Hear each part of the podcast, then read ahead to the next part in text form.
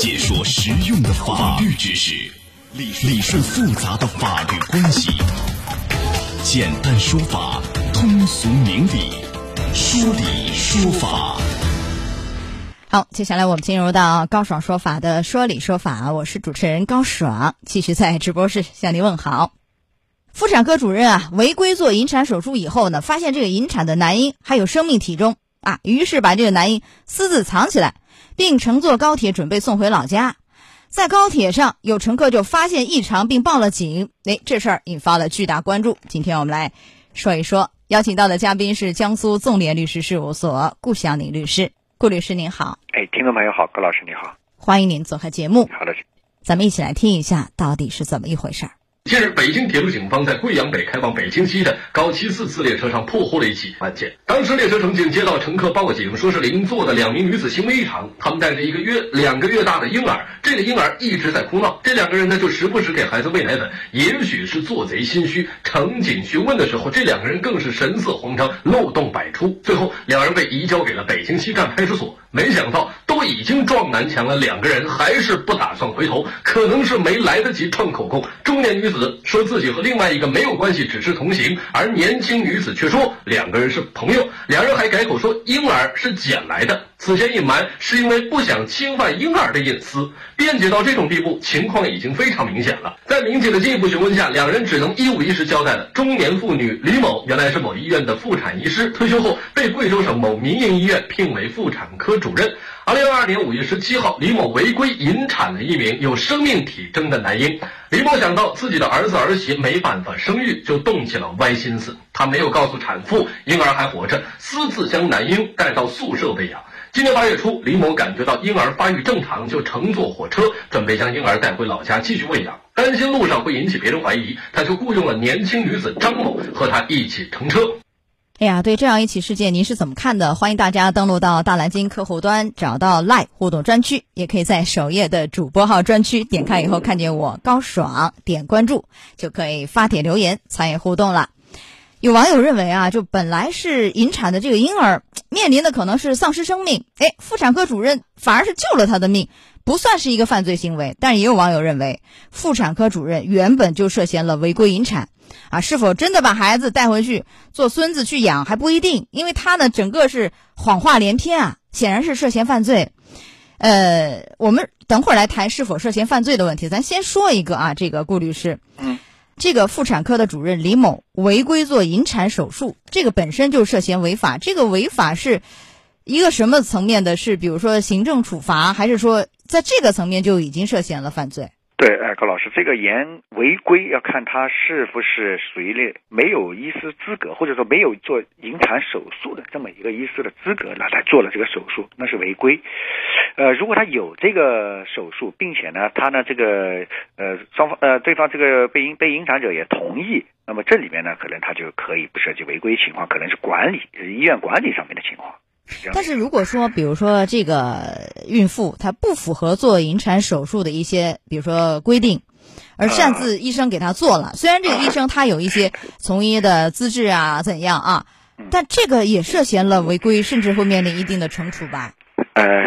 是这样的，因为对对于这个引产的话，目前我们国家的相关的法律规定呢，那么因为是主要是在于女方的权利和她家属共同协商的权利，嗯，这是一个，也就是引产的时候你要有两个条件，一一个要么就是患者和本人一他要求同意要求，第二个呢，他是有医学指征，这两个一般来说啊，他两个是要并列在一起的。所以呢，他如果说有一定，比如说家长显示出来他有一定的这样的一个医学指征，可以要求引产，那这时候他本人又同意，那这时候就可以进行相应。但是如果没有一定的医学指征，呃，这个不符合做引产的一个条件，然后这个医生给他违规就做了，这个我们想知道会面临什么样的一个惩处？对这样一个妇产科的主任李某。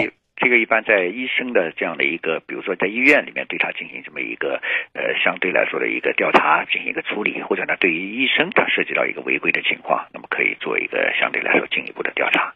那调查完了以后怎么处罚呢？这个实际上是给予他医生的这样职业资质和职业行医当中的一些处罚，比如说呃这个给予警告啊，给予或者是等等一些处罚，或者是呃停止执业多长时间啊等等。他会最严的呢？最严的是吊销吗？吊销，最严的是吊销。吊销他这个从医的资质了，等于是是这样。而这个案件是否足以严重到吊销？从目前来看，应该是可能会吊销吧。嗯，从目前他可能，嗯，可能。然后这个李某违规引产以后呢，把存活的男婴私自带回老家去养，这个涉嫌的显然是一个刑事问题啊。问题是涉嫌的是拐骗儿童罪呢，还是拐卖儿童罪？好像没有卖，但是呢，带回家去养，没有征得孩子家人的同意，这个涉嫌这个拐卖儿童罪，呃，拐骗儿童罪。嗯，这个案子比较特殊，就它是一个特殊案件。因为我觉得它在法律和道德层面上，它这这个案件它它有一定的争议啊。从我个人感觉，它是一个非常特殊的案件，因为无论是拐卖也好，拐骗也好啊，他当然是不不满十四周岁的这未成年人嘛。呃，但是他有一个前提是要脱离他家庭或者监护人。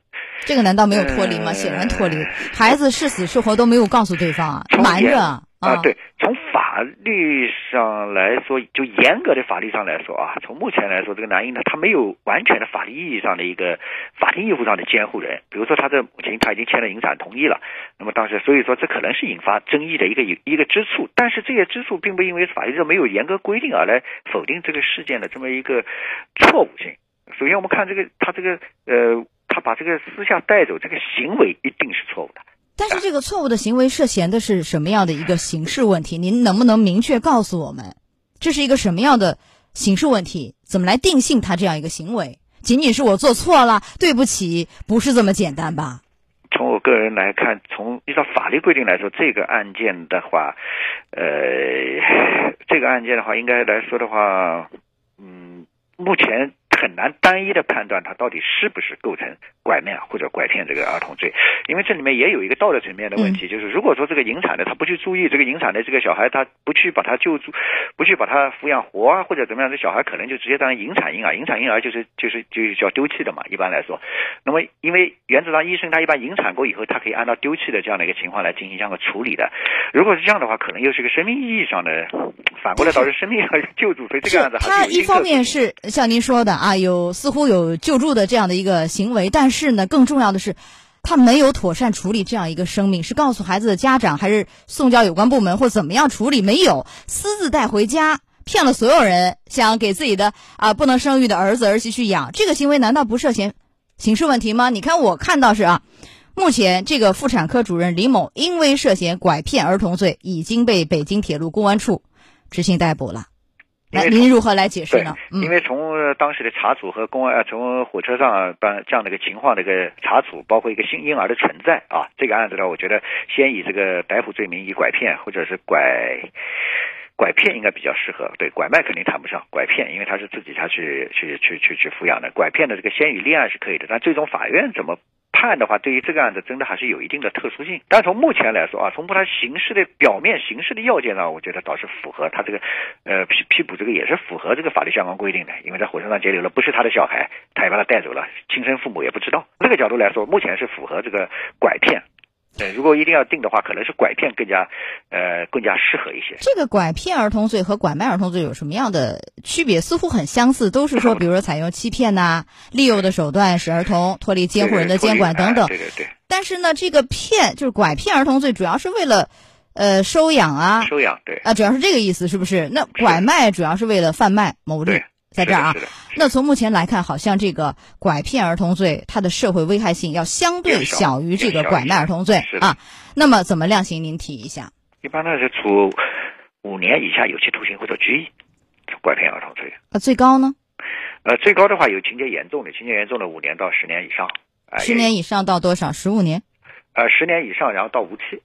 啊？到最高是无期是吧？对对对。呃，这个没有死刑的问题是不是？呃，在拐卖如果说属于严拐卖是有死刑的，我说的是拐骗儿童罪。对，目前没有。拐骗最高是多少？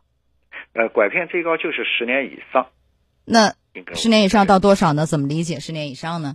呃十年以上应该是到无期。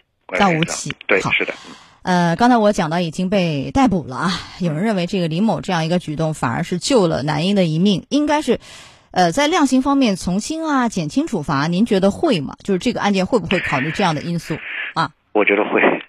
会的话，我觉得在这个案件当中会，因为它确实比较特殊啊，它特殊的想，他会考虑，如果最终定他拐骗儿童罪的话，那么在情节上会考虑到他的情况，给一个相对来说啊，一个适当的一个刑罚。但是这个从轻和减轻是多大幅度往下去降？您能不能把这个大致的比例跟大家也解释一下？对，因为。对，好，因为五年以下，五年以下有期徒刑，比如说一年、两年，呃，它属于相对来说在五年以上是从轻啊，或者是这个拘役减如果是减轻的话，可能就在法定刑以下减轻。如果减轻的话，就可能比如说呃，这个不起诉或者是缓刑等等，这些都属于一些减轻、减轻的一些行为。您觉得是从轻还是减轻呢？这个案件？嗯，我觉得从目前来说，如果一定个人意见，如果定他拐骗儿童罪的话，可能会减轻。因为他这个罪名本身，嗯，也是有一定的争议的。那减轻的话，您也是认为在五年以下这个幅度，还是说五年五年以下不会到五年以上到十年以上？对，不会。那李某还要承担民事方面的这个责任吗？民事方面要担吗？